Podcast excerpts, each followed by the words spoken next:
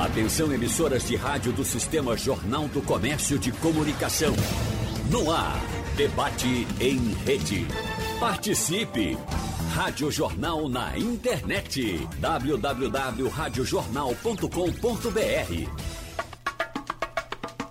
Eita, criminalidade acelerada. O que foi que aconteceu? Homicídio cai em 2019, tem alta em 2020. E as informações vinham sendo de que, por conta da Covid, a Covid estava atacando e os bandidos estavam recolhidos.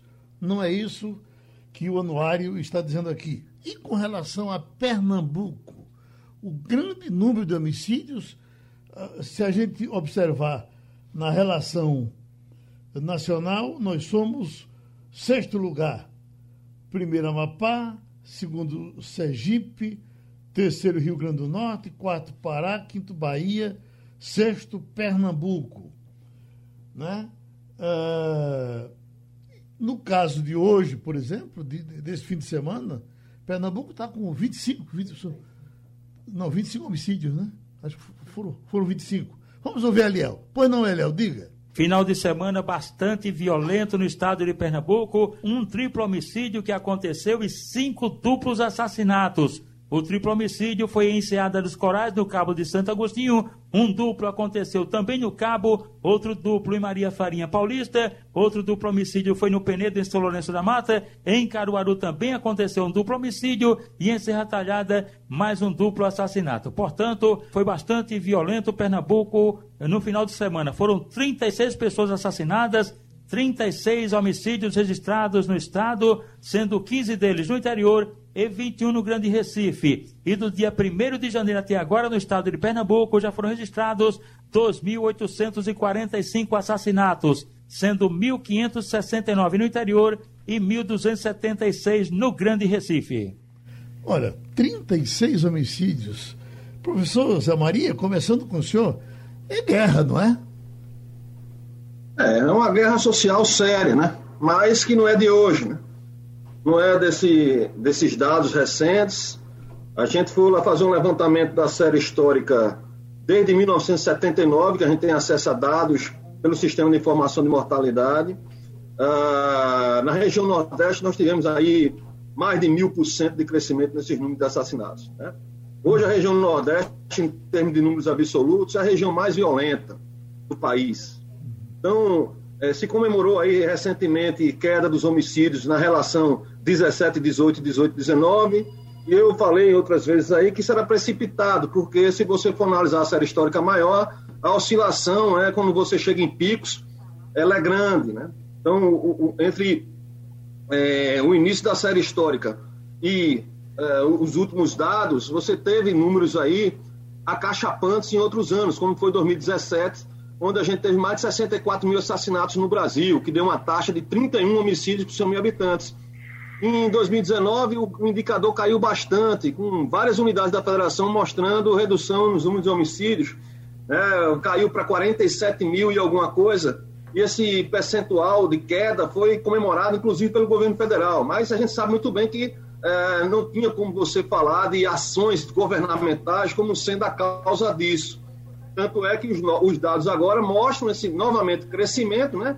No primeiro semestre de 2019 em relação ao primeiro semestre de 2020, com Pernambuco que vinha apresentando quedas constantes em vários meses, voltando a apresentar crescimento agora na ordem de quase 12% no comparativo do primeiro semestre de 2019 com o primeiro semestre de 2020. Então, é, para controlar a violência, você precisa de um Estado ativo, você precisa de investigação de homicídios, você precisa punir o homicida. Então, hoje você tem um percentual de 70% dos homicídios no país que sequer você tem aí uma investigação que é bem sucedida, né, com autoria, que leve a acusação e uma denúncia no Ministério Público. Então, é uma impunidade muito grande e essa impunidade ainda é fator causal, é decisivo para nós termos esses números em patamares tão altos como você falou, em patamares de guerra. Ô, professor Zé Maria, é, qual é a particularidade do Piauí? Porque é, nós, o Piauí é o sexto mais calmo, de, é, São Paulo, Santa Catarina, Minas Gerais, Distrito Federal, Rio Grande do Sul, Piauí, isso na ordem, na ordem, decre, na ordem crescente, uh, decrescente. E, e, a gente observa o Amapá sendo o primeiro colocado. O Amapá é, é, é o estado mais violento do Brasil. O Piauí, historicamente, teve números menores. O que, é que o Piauí faz que os outros não fazem? Olha, Geraldo, eu não estudei especificamente o estado do Piauí, mas o que a gente verifica de colegas que estudaram é de uma ação mais forte no que diz respeito à investigação. Mas eu não tenho esses dados não para dizer com tranquilidade por que essa diferença. Eu acredito mais numa subnotificação é, do que realmente num, num, estado diferencial e bem sucedido. Contudo, isso ainda é hipótese, né? Teria que averiguar isso de uma forma mais mais pertinente e esses dados eu não tenho acesso. O que a gente tem é os dados que o anuário disponibiliza, dados estaduais, mostrando aí que é, o Piauí tem um histórico, mesmo quando houve crescimento nos dados, tem um histórico de apresentar menos homicídios do que os outros estados do Nordeste. E aí a gente teria que ver quais são as causas disso, se há menos tráfico de drogas naquele estado, poder aquisitivo também ser menor né, em relação aos outros estados, fazendo com que não haja uma atração do criminoso investir no Piauí. Então, essas questões devem ser avaliadas de uma forma mais esmerada, né, porque ainda, são na base, ainda estão na base das, das hipóteses. Né? O que a gente vê é que estados como Ceará e Rio Grande do Norte vêm apresentando explosões do dado. Se você pegar o Ceará aí, de um ano para o outro aumentou em mais de 90%, os dados, né? Um ano para o outro, não. A, comparação do primeiro semestre de 2019 com o primeiro semestre de 2020.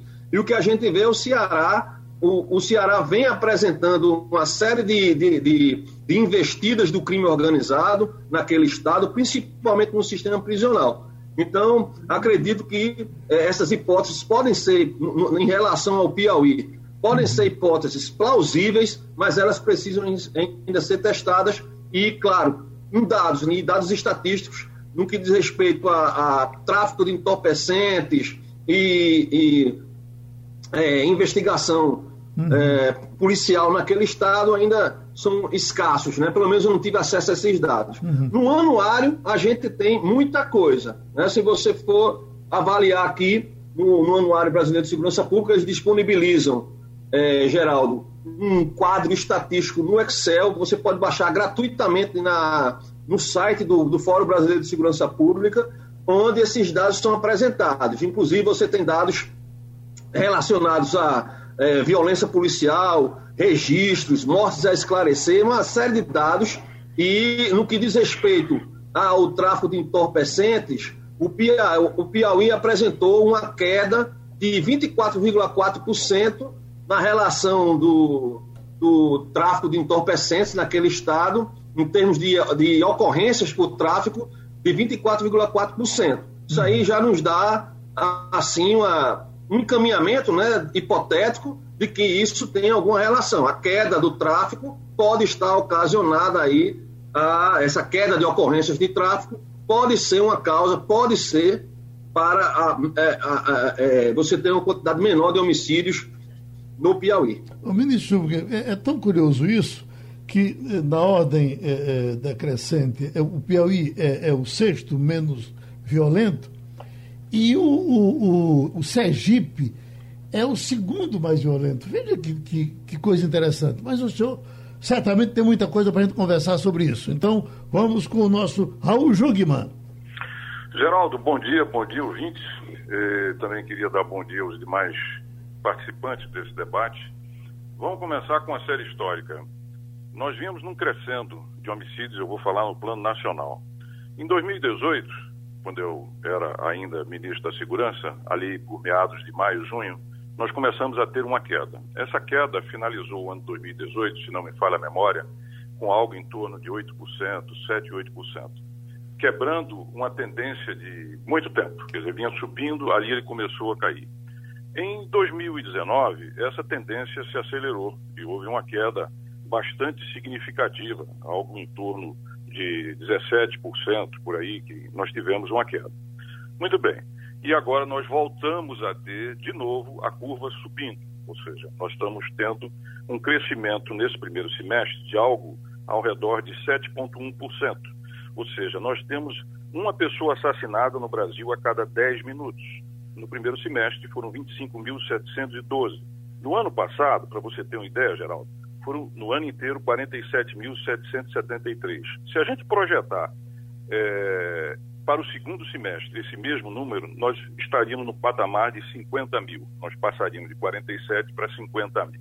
O que, que aconteceu? Por que, que é isso? Bom, aqui é a minha interpretação.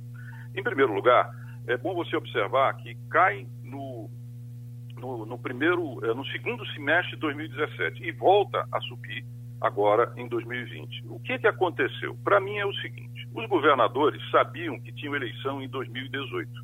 Sejam os incumbentes, aqueles que iam ser reeleitos, sejam aqueles que iam apoiar candidatos, sabiam que uma questão central para o sucesso ou fracasso da sua nas eleições era exatamente a questão da segurança. E houve um enorme investimento não coordenado nacionalmente, preste atenção a isso, mas houve um investimento em termos de pessoal, em termos de recurso, em termos de carro, de contratação é, de, de, efetivos, etc, etc. E você teve uma queda nacional, repito, não coordenada. Então, é um esforço dos estados. Esse esforço, ele se exauriu, praticamente ele acaba, seja em termos fiscais, seja em termos de contratação de pessoal e etc, e seja também por conta da pandemia, porque a pandemia desviou a quase totalidade dos recursos, das gorduras que vocês tinham, o governador, o prefeito, fez um rapa nas outras secretarias, Geraldo, e investiu exatamente na questão da saúde, das máscaras, dos respiradores, dos hospitais de campanha, etc, etc. Isso aconteceu praticamente em toda a administração pública.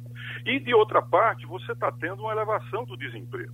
Nós estamos chegando a algo como 14,4% de desemprego e nós temos também 10 milhões de pessoas numa situação de desalento que é aquela classificação do IBGE, quando a pessoa deixa de procurar emprego, então já não é dado mais como desempregado. Acredita-se que boa parte desses 10 milhões estão fora do mercado, não estão procurando emprego, porque estão dentro do auxílio emergencial.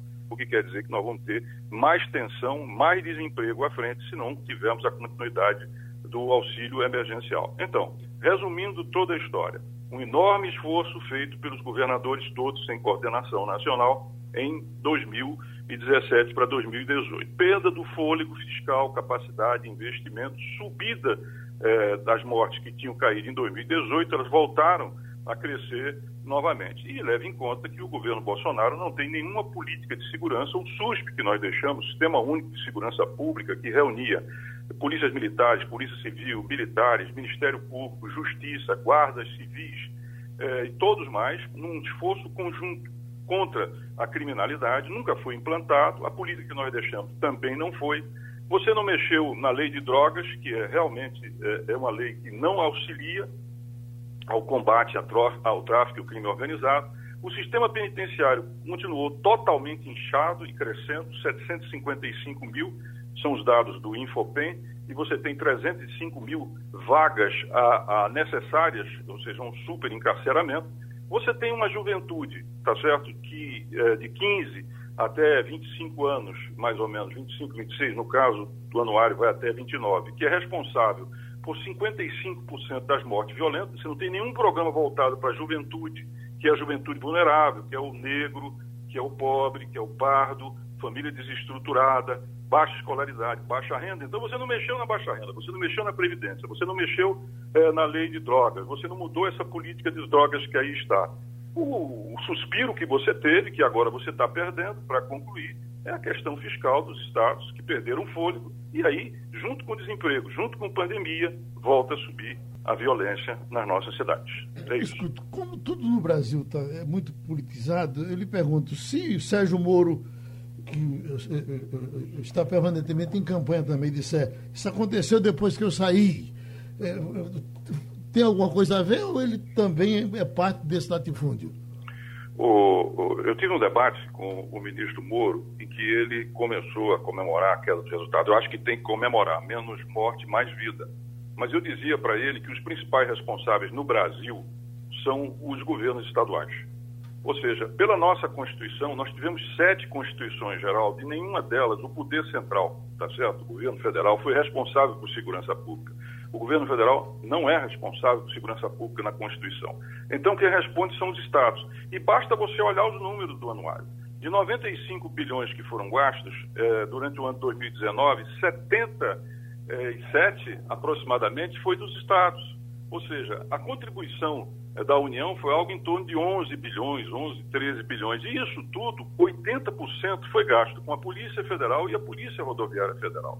Polícia Rodoviária Federal não cuida de crimes, a não ser quando ele apreende tráfico, alguma coisa assim. Polícia Federal cuida de alguns crimes, não da segurança pública. Quem cuida da segurança pública é o Ministério Público Estadual, a Polícia Civil Estadual, a Polícia Militar Estadual e a Justiça Estadual. Então, o governo federal, ele importa, porque ele coordena. Se tivesse o SUS, você poderia estar coordenando tudo isso nacionalmente, fazendo campanhas, né? é, coordenando inteligência, coordenando operações. Mas como não tem política, a única política do governo Bolsonaro é aumentar o número de armas que é colocado. E olha, quanto mais armas, sabemos, inclusive através de pesquisa, você tem mais chance de homicídio.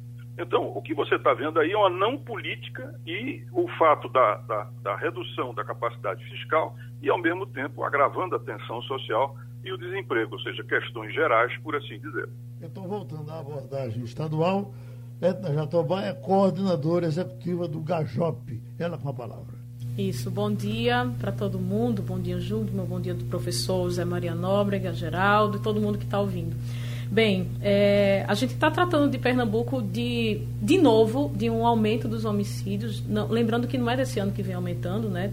Teve uma retomada desde novembro, se não me engano, de 2019 e a gente teve um pico como nunca visto na história de Pernambuco no ano de 2017, que foram 5.426 mortes. Então, nunca foi registrado tamanho número Pernambuco. O que é que a gente tem visto é todas as comparações de 2018 e 2019 têm sido feitas com esse número de 2017 que foi maior. Então você comparar qualquer redução com um ano que foi a barbárie dá uma certa folga, né, para os gestores dizerem que estão fazendo uma redução grande, mas a gente precisa, no meu, na minha avaliação, fazer essas comparações com os anos em que Pernambuco mais conseguiu reduzir homicídios, que foi, foram os anos de 2012, 2013, se não me engano.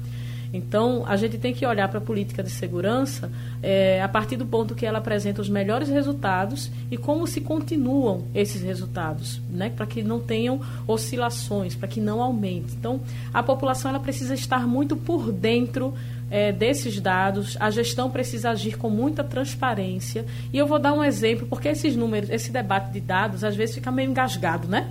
Para a população que está ouvindo. Mas vamos analisar os dados de Covid? Analisar não, mas vamos olhar para o exemplo de como são tratados os dados de Covid no Estado que acontece todos os dias, tem alguém na televisão ou no rádio dizendo subiu, desceu, estabilizou, comparação com a semana passada tinha tantos, desses tantos, tantos são homens, tantos são mulheres, sabe-se onde eles moram, sabe-se que idade eles tinham, e a população fica acompanhando. Hum. E aí a população sabe, olha, eu estou sentindo uma sensação agora de mais saúde, de mais segurança na saúde, porque os números de morte por Covid estão diminuindo. E com a segurança, não se tem essa intenção de apresentar quando os números estão aumentando. E, e ultimamente tem sido um silêncio completo. Tem sido um silêncio. Só se uhum. fala em Covid agora quando a gente tem uma epidemia que está matando tanto em Pernambuco e há muito tempo. E não tem redução, não. Quando tem uma redução é uma coisinha de nada. Porque a maioria, é um, a maioria dos anos, né, e, e a maior parte do tempo, são números muito altos. E se a gente não acompanha, se isso não é colocado mastigadinho para a população, de maneira muito atual, né? Dia após dia, como se faz no Covid, e se é colocado com confiabilidade, aí a gente tem uma população que vai pressionar o poder público para a diminuição dessa violência letal. E dá uma sensação de que ninguém está tomando conta, não é? Exatamente. Uhum. E aí a gente tem um, um, tem um descontrole, por mais que se a gente veja nas propagandas né, da, da gestão que se coloca que a situação está controlada, não está. Primeiro, se tivesse controlado, a gente tinha um conselho, um espaço para a sociedade civil acompanhar esses dados e poder tomar decisão não tem. Então, toda a informação que a gente tem é um tiquinho do Fórum Brasileiro de Segurança Pública, um pouquinho ali na página da SDS, muito tempo depois. e pelas propagandas. Né? Agora a gente não tem esse acompanhamento confiável, efetivo e atualizado para poder dizer alguma coisa. E a gente vê os números aumentando. Por exemplo, letalidade policial não as mortes que aconteceram em decorrência da atividade da polícia. Em Pernambuco, em 2015, foram 37 casos, 37 que, pessoas que morreram em decorrência da atividade policial. Lógico que a gente sabe que em algum momento a polícia ela precisa né, é, matar uma pessoa para garantir a segurança ou de si próprio ou de um outro conjunto ou de um terceiro, enfim, a gente sabe o dever constitucional da polícia. Mas é um dever constitucional que ele deve ser reduzido. A gente tem que ter uma polícia que mate o mínimo possível para garantir a segurança. Então, esse número em 2015 foi 37 é, pessoas que morreram em decorrência da atividade policial. Em 2017 foram 124. E agora, é 2019, o ano todinho, foram 74 pessoas que morreram nessa condição. E só no primeiro semestre de 2020 foram 55 pessoas. Então tem alguma coisa acontecendo com a maneira da polícia trabalhar que não está certa que está proporcionando essas mortes. Vocês acompanham o noticiário, viram pelo menos uns quatro casos nos últimos meses de jovens, de adolescentes que foram mortos pela polícia atividade, durante a atividade policial e que a família foi para cima fazer ato, reclamar, dizer que aquilo ali estava errado. Então, precisa-se ter um olhar para isso também, que se, se a sociedade já não está falando da violência letal, porque não está dando na mídia, etc., imagina a violência policial. Esses números ficam sempre bem é, pouco valorizados. Outro número que me espantou bastante são o, o número de mortes a esclarecer aqui em Pernambuco. Uhum. Que são aquelas mortes que a pessoa não sabe, olha assim, não sabe se foi um crime. Né? Não sabe se aquela pessoa foi morta de forma violenta por outra pessoa, porque ela pode ter morrido de forma violenta por um suicídio. Isso não é um crime violento letal intencional. Ela pode ter batido com a cabeça, morrido com traumatismo craniano em casa sem ninguém ver, e pode ter sido uma morte natural. Então, tem uma porção de mortes que são mortes a esclarecer. Uhum. E aí a gente teve, em 2016, essas mortes foram 112 mortes sem esclarecer, mortes a esclarecer. Em 2017, que foi o ano que mais se matou em Pernambuco, foi um número até pequeno, foram 53 mortes a esclarecer. Em 2019, que é um ano que vem com redução, foram 226 mortes a esclarecer. Será que é um fenômeno sobrenatural? Uhum. O que é que isso nos diz? De cara, isso me mostra ou falta de transparência nos dados ou falta de investigação porque é um percentual muito alto, né? Esse de 226 pessoas que morreram e que a pessoa não sabe nem se foi crime. Uhum. Não está dizendo que morreu, uma mulher morreu e não sabe dizer se é feminicídio ou se ela morreu por latrocínio ou por outra causa. Não, são casos de pessoas que morreram sem saber nem se era crime. No Brasil e em Pernambuco, voltamos então para o professor José Maria Nóbrega. Oi, Geraldo. Oi, professor. É, eu escutei aí com atenção os dois colegas, né? Aproveitando para congratulá-los aí com essa mesa importante, discussão. É, algumas questões foram colocadas, né? Primeiramente, fica claro, fica bastante cristalino, né, que a segurança pública no Brasil não se transformou numa política de Estado, né? Ela fica aí é, ligada às intempéries da, dos, das mudanças de governos e das eleições. Né? O que não acontece nas democracias consolidadas. Nas democracias consolidadas não se discute segurança pública, que é algo que antecede a própria democracia. Né? Então, já mostra um grande problema aí que nós temos que superar nessa nossa frágil democracia. Né? As democracias avançadas, a questão da segurança pública já foi resolvida há muito tempo. Então, o SUS, que foi falado pelo, pelo pelo ex-ministro, né, o Raul Jungmann, ele, na verdade, está no papel desde 2009, ministro.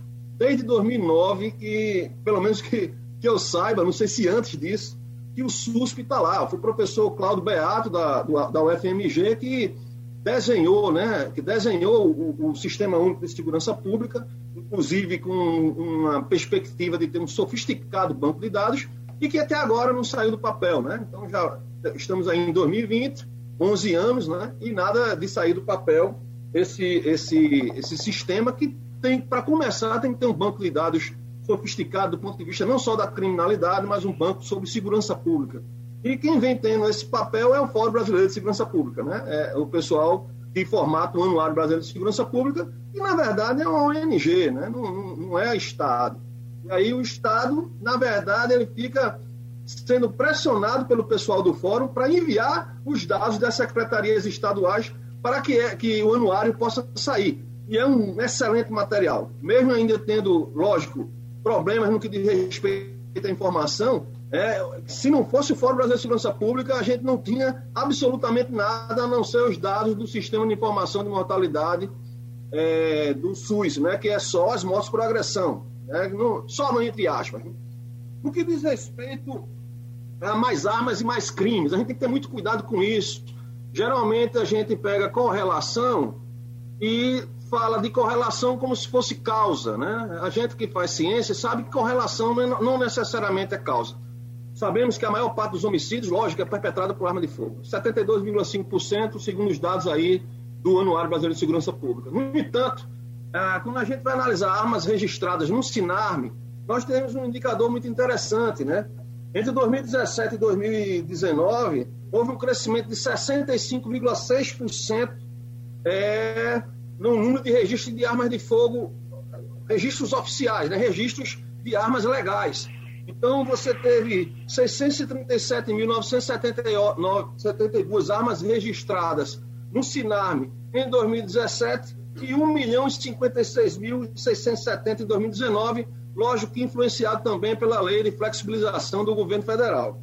Isso não levou a um crescimento dos homicídios. Né? Se você for fazer a correlação, houve uma queda dos homicídios entre 17 e 19 de 25,4% nos números absolutos de homicídios. Então, não houve nem sequer correlação. Lógico que as armas de fogo que estão nas mãos dos homicidas, principalmente os homicidas seriados, provavelmente eles não compraram numa loja. Né? Então essa arma de fogo ela está ali e a causa não é a arma e sim a ineficiência e ineficácia do Estado, como eu já falei para vocês. As políticas públicas de segurança pública no Brasil não se transformou até o momento em política de Estado. É, não, muito pouco, né? São Paulo possa ser que sim, né? Houve algumas mudanças de atores políticos, mas é, e, e houve a manutenção da queda dos homicídios. São Paulo é um exemplo de caso bem sucedido. No entanto, a maioria dos estados, acredito que o restante do país, né, você tem aí uma, praticamente uma ausência de políticas públicas perenes. Né? As, as políticas públicas elas ficam dependendo do governo é, que vence, que, o último governo que venceu a eleição, e de uma oposição que fica ali, logicamente, criticando os dados de violência. E a gente termina não consolidando a política pública de segurança, como a, a Edna falou aí, né, que você tem os dados chegando muito tardiamente no site da Secretaria de Defesa Social. E os dados, geralmente dados agrupados, nós temos ausência de dados no que diz respeito às investigações policiais, como elas estão sendo executadas. Então, isso é um problema. E para finalizar dessas anotações que eu fiz aqui, referente às falas dos colegas, é, sobre a violência policial, né, o dado é alarmante. Se você pegar entre 2013 e 2019, o último dado consolidado é, é, do ano inteiro, nós tivemos um crescimento superior aos 180% nesse período, né, nos dados aí do Anuário Brasileiro de Segurança Pública. Então, as mortes em decorrência de, de intervenção policial são crescentes. Logicamente que elas terminam sendo mais aguçadas quando você tem um governo que, de certa forma, estimula isso, né? De certa forma, estimula isso. Isso é muito ruim. O, o, é, é, é, a gente vê candidatos é, ligados a milícias no Rio de Janeiro, ligados ao PSL. Isso é muito ruim. Né? Isso dá um sinal muito negativo para a sociedade. Uh, no que diz respeito às mortes a esclarecer, é um dado alarmante também, porque você tem não só os dados já a falta de investigação, onde 70% dos homicídios sequer é investigado, quando você tem dos dados daquelas mortes que possivelmente pode ser uma morte intencional e violenta, que sequer tem uma determinação do tipo penal, do tipo criminal, é, é mesmo da classificação, né, vamos dizer assim, é, do, tipo de morte violenta, no, dessas mortes a esclarecer, que são mortes, são mortes crescentes. Né? O último trabalho feito pelo Daniel Cerqueira, que é associado do Fórum Brasileiro de Segurança Pública, apontou que 18% dessas mortes indeterminadas, na verdade, são homicídios. Né? Então, se você for pegar esses 18% de mortes a esclarecer, né, desses dados de mortes a esclarecer, e acrescentar é, você, é, nos números de mortes é, violentas intencionais dos MPIs, né, dos homicídios dolosos e mortes por agressão de uma forma geral, teremos um dado maior ainda, mais expressivo ainda. Né? Então, isso é muito grave e temos muito que andar e que caminhar. E só a ciência, mesmo, só a ciência, é, ela vai ser ela vai dar os subsídios necessários para que o gestor público tome as melhores decisões. Voltando, ex-ministro Raul Jugman. Obrigado, Geraldo. Bom, eu também quero saudar o professor Zé Maria e a representante do CAJOP, com qual eu trabalhei em tempos idos, e também o Centro Luiz Freire. É, a primeira observação é o seguinte: o SUSP surge em 2002 e quem primeiro formula o SUSP é o professor Luiz Eduardo Soares, que é antropólogo e que está dentro do, uh, da, programa de governo do presidente Lula. Em 2002, ele formula o SUSP. É, mais adiante, mas enfim, é, há um desentendimento entre eles, o Zé ele sai do governo e o SUSP é engavetado. Depois ele volta, mais adiante, no governo Dilma, quando Zé Eduardo Cardoso era o ministro da Justiça, e eles transformam isso em lei. Mas aí o governo Dilma já estava praticamente chegando ao fim. Quando o governo Temer chama, chega, e nós é, assumimos o Ministério da Segurança, o SUSP sai do papel, porque o SUSP hoje é lei. Então o SUSP não é papel. O que acontece é que ele não foi implantado pelo atual governo, que engavetou. E ele representa, a, digamos assim, você cobrir uma falha, que é uma falha histórica, Geraldo. Veja bem, nós não temos um sistema de segurança pública nacional. Nós não temos. Nós temos sistema de saúde, nós temos sistema de educação, nós temos sistema de lazer, nós temos sistema de transporte, nós temos sistema de energia, o que você quiser. Mas não tem um nacional de segurança pública. Ora, o crime se nacionalizou e transnacionalizou. Como é que um país pode lidar com um crime que é nacional se, e transnacional se nós temos dos 10 países que nós fazemos fronteira, quatro são grandes produtores mundiais de drogas, não é? Se o PCC já domina hoje, por exemplo, é, é, o sistema penitenciário é, do Paraguai, como a gente viu recentemente mesmo da Bolívia, como é que você pode? Pernambuco pode cuidar do Brasil? São Paulo pode? Goiás pode? Ninguém pode. Então, nós criamos o SUSP. O SUSP é lei, mas ele não foi implementado, ele não é papel. É, e, e essa é a principal mudança. Da mesma forma, deixamos uma política nacional de segurança. Essa ficou no papel deixamos ela, mas ela não saiu porque o governo entendeu que não deveria fazê-lo. Né? Com relação à questão da correlação, que também apresenta o, o, professor Zé Maria, eu quero dizer o seguinte: eu me baseio nos dados do Daniel Cerqueira, que ele citou. Daniel Cerqueira ganhou um prêmio do BNDES de, tese sobre economia, economia aplicada à segurança, à violência, onde ele faz a correlação. 1% de arma, 2% de mais mortes violentas. E se a gente leva em conta que 77% aproximadamente das mortes são por arma de fogo no Brasil, evidentemente, se eu tenho mais armas, eu tenho mais homicídio. Né? Então, há uma correlação positiva é, entre um fato e outro. Agora, retomando a questão do problema da, da transparência dos dados. Ora, veja bem, Geraldo, se você não tem obrigatoriedade e responsabilidade do sistema é, é, do, do, Brasil ter um sistema nacional de segurança pública, como é que ele gera dados, Geraldo? Como é que ele gera dados? Eu, quando era deputado federal, tentei passar um projeto de lei que proibia que os estados recebessem dinheiro, vamos dizer assim, é, voluntário, né? dinheiro discricionário, como se chama, do governo federal, se não enviasse dados para o governo federal. E isso foi bloqueado. Nunca passou esse projeto. Então, nós tivemos uma luta imensa quanto do Ministério da Segurança, que foi pelo menos para regulamentar, uh, digamos assim, registros iguais para todos os estados. Nós conseguimos isso a duríssimas penas, porque cada estado tem o seu, tinha o seu sistema de computar as mortes. Cada estado tinha o seu conceito e o seu registro de morte. Então, como é que você unificava isso? Como disse o professor e disse bem, é o, o, o, o fórum que fica, por quê? Fica pedindo aos estados. Então, o Piauí, por exemplo, você não sabe se os dados são aqueles mesmos, porque a base é o estado. E o Estado, e olha, informação de segurança, ela é poder, ela é evidentemente poder, e, a, e, e afeta o governante, Geraldo. Se eu tenho mais mortes, evidentemente que isso conta para negativar minha imagem. Se eu tenho menos mortes, isso melhora. Então, o dado informação de segurança pública é poder, e é poder na veia. Então, se você não tem a responsabilidade nacional com o governo eh, federal a esse respeito, e se cada estado faz o seu sistema de coleta, tanto que o melhor sistema para você saber sobre morte é o sim, é o sistema é, é, do, do, Ministério da Saúde, tá certo? Sistema de informação de mortalidade. E é da saúde. Se você quiser saber alguma coisa sobre educação, o INEP está aí, te diz tudo. Se você quiser saber alguma coisa sobre saúde, o DataSUS está aí, te diz tudo. E a segurança? A segurança é o reino da obscuridade. Agora, a pergunta é o seguinte: como é que eu posso fazer uma política pública se eu não tenho dados e informações confiáveis? Como é que você trabalha isso? Não, é?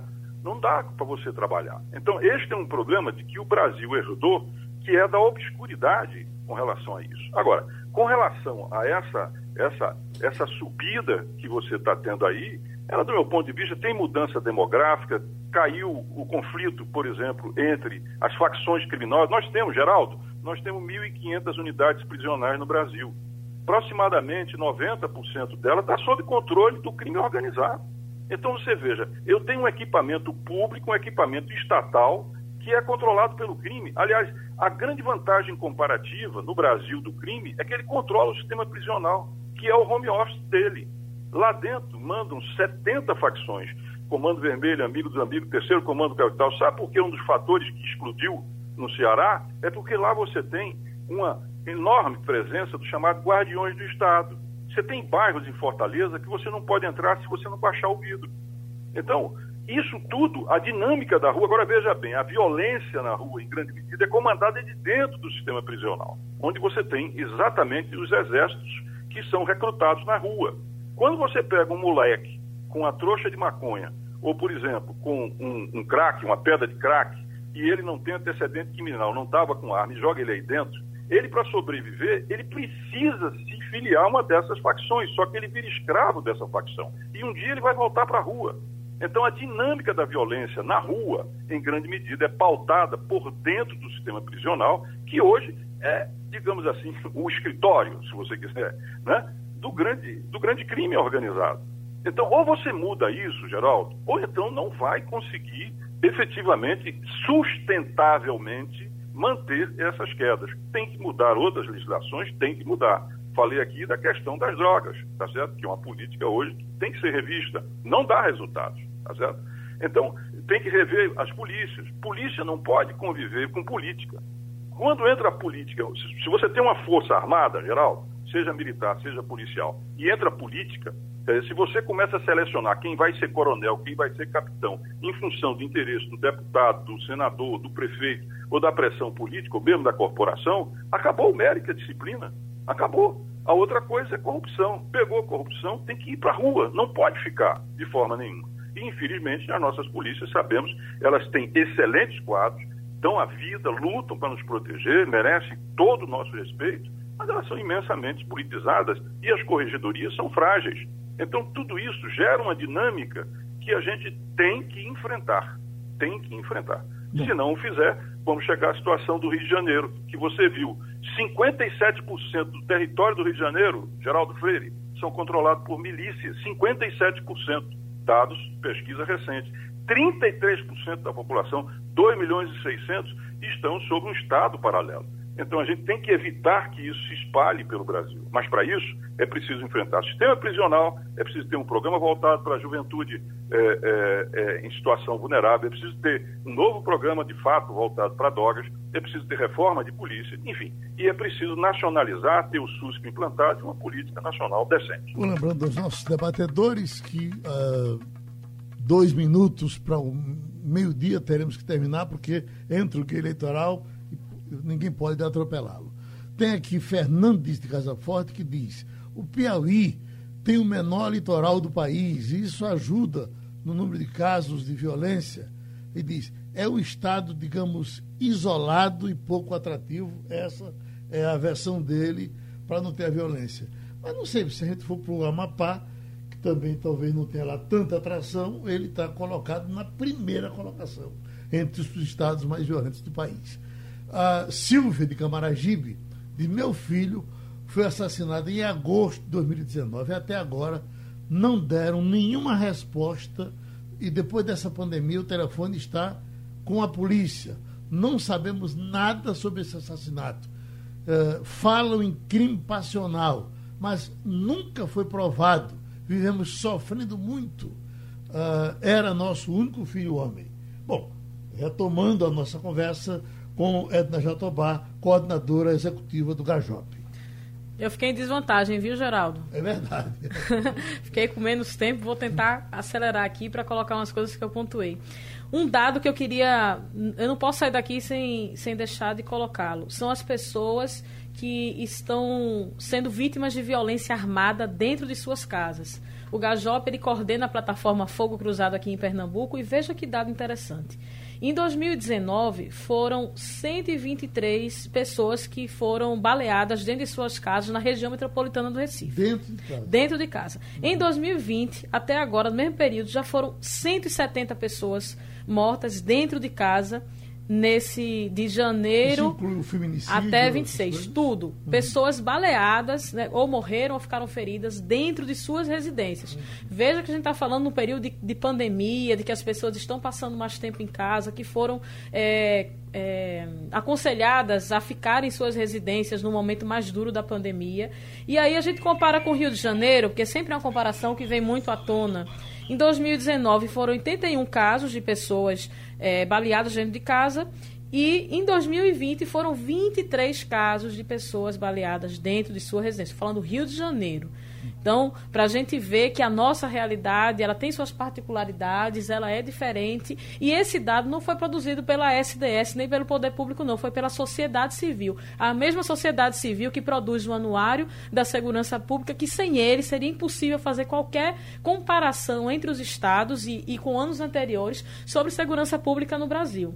Então, é um, um, dado interessante e que mostra também que o Rio de Janeiro, apesar de toda essa glamoriza, glamorização da violência, é, Pernambuco, ele sai na frente, infelizmente, em muitos outros dados. Isso impressiona tanto, né? Impressiona. Que o Rio de Janeiro é guerra civil. Exatamente. De todo jeito, né? Agora, um dado que eu não quero que Pernambuco chegue de jeito nenhum, nem perto do Rio de Janeiro, é o dado da violência policial. Uhum. No ano passado, cerca de eu não, tenho, não sei o dado exatamente, mas cerca de um terço das mortes violentas no Rio de Janeiro, no estado do Rio de Janeiro, foram praticadas pela polícia. Então, a gente não quer que Pernambuco chegue nesse ponto. Aqui é um número ainda pequeno, graças a Deus, mas a gente quer que não tenha número nenhum. A gente quer uma polícia que faça o seu trabalho e que proteja a população. Para finalizar, que eu sei que eu tenho pouquíssimo tempo, eu queria é, só comentar um pouquinho esses dados que o, o Jugman trouxe da linha histórica, né, falando do SUSP desde 2002. A gente tem um plano de segurança nacional desde 2000. E sabe como é que ele foi feito? Foi depois daquele negócio do, do ônibus, acho que foi um 74, 75, lá no Rio de Janeiro, que uhum. teve aquele sequestro e uma refém foi morta né, pela, pela polícia. E depois de uma semana. Filme aqui, deu um filme. Depois de uma semana se organizou ali um mal agembrado plano de segurança pública. Quando a gente tem plano de educação faz é tempo, plano de saúde, o SUS, o SUS na saúde. A gente tem faz é tempo e ninguém consegue pensar a saúde no Brasil sem o Sistema Único de Saúde. Então, para a gente chegar, o SUSP chegar lá, ainda falta uma estrada. Né? Lembrando que, por exemplo, o SUSP determina lá que o, o Estado só recebe verba do Fundo Nacional de Segurança Pública se ele tiver um Conselho Estadual de Defesa Social, que deveria ter a sociedade participando, e Pernambuco não tem até hoje. Então, eles continuam dizendo o que é, o que não é, qual dado serve e qual não serve. E se a gente não se organiza para produzir dado, a gente fica sem saber o que é que está acontecendo de verdade na segurança do nosso Estado. Professor Zé Maria, entra aí nesse imprensado. É, é o, dado de mortes de decorrência de violência policial, 1810, no Rio de Janeiro. 1810, né? é, no primeiro semestre. Mas, enfim, eu vou ser rápido porque eu tenho que replicar aqui o colega Jungmann, né? Primeiro, é, virou lei, mas continuou sem sair do papel, né? Daniel, a, a Daniel Cerqueira, ele analisou apenas os municípios de São Paulo. Lá a queda dos homicídios é anterior ao Estatuto de Armamento, que ele utilizou como variável dependente do estudo dele. Só funcionou, é, o Estatuto de Armamento só funcionou na região Sudeste, em estados que foram efetivos do ponto de vista da política pública. É, e aí eu não uso as, as apreensões de armas de fogo como variável independente, e sim as armas registradas no SINARME. Só para ficar claro aí essa questão da, da, do, da réplica né, com, com o Júlio, que ele falou aí. Respeito, eu concordo com 90% do que Daniel Cerqueira fez. 90%. Essa questão das armas eu sempre é, venho com muita, muita é, é, é controvérsia nesse sentido. Né? A, o buraco é mais embaixo. Mas, enfim, é, agradecer aí o espaço, que já tem muito pouco tempo. É uma, uma questão que requer muito mais tempo para a gente discutir. Os dados aqui, eu trouxe um bocado, mas não, não, não teria como a gente avaliar todos eles aqui. Destacar que o, o problema dos homicídios é um problema que, é, na ciência política, ela, ela é ainda pouco discutido, resvala diretamente na qualidade dos regimes políticos e que a gente tem que colocar isso na agenda, na pauta, é, não só da ciência política, mas também da gestão pública, da política propriamente dita, porque é um caso, é, a carnificina hoje, principalmente a carnificina juvenil nas grandes e médias cidades, é o grande problema de políticas públicas a ser resolvido pelos gestores públicos eleitos pelo povo aí no sistema político partidário. Eu estou recebendo aqui pela, pelo Interativo pessoas que pedem tragam esses debatedores de novo, tragam esse grupo de novo. Então, vamos eh, certamente programar para assim que possível. Porque, por exemplo, tem um dado aqui que eu estava vendo que o, o, o PCC eh, eh, lidou no ano passado, parece, com 2 bilhões eu, o, o de, de, São Paulo. Você, eu queria tratar disso, eh, porque o nosso Júlio é, tem isso na, na, na, na, ponta da língua e não deu para fazer. A gente faz outro dia. Muito obrigado aos amigos que participaram.